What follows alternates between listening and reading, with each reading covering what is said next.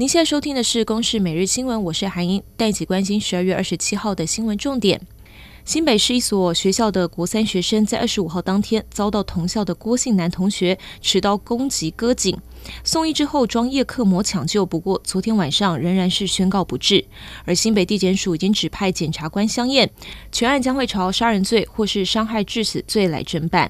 近期传出有一贯道信徒到中国被关押的案例，陆委会表示，中共以刑法罪名对待台湾一贯道的信徒，甚至有携带素食宣传书籍入境就被关押的案例，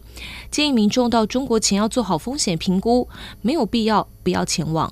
烟害防治法在今年三月修正施行，除了全面禁止电子烟，也将禁烟年龄提高到二十岁。不过卫福部国健署调查发现，青少年吸电子烟的比率是超过了纸烟，而且短短三年就增加了一点四倍。因此卫福部就跟教育部合作，首度针对国小高年级学生制作烟害防治教学包，引导学生破解烟品迷思，也让学生勇于拒绝烟品还有电子烟。中央气象署今天公布，二零二三到二零二四年的跨年日末日出时刻。二零二四年元旦离岛第一道曙光会出现在台东蓝屿，是早上的六点三十二分三十二秒；而本岛第一道曙光则是在屏东恒春的龙坑，六点三十五分零二秒。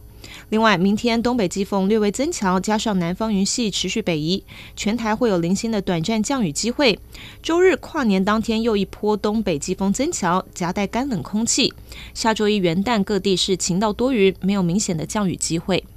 出演《寄生上流》的南韩知名演员李善均近期是卷入了涉嫌吸毒的风波，今天一早被发现陈尸在车上，享年四十八岁。经纪公司稍早也发表了悲痛的声明，希望大众不要臆测还有散布谣言。李善均的葬礼将会低调举行。以上新闻由公视制作，谢谢您的收听。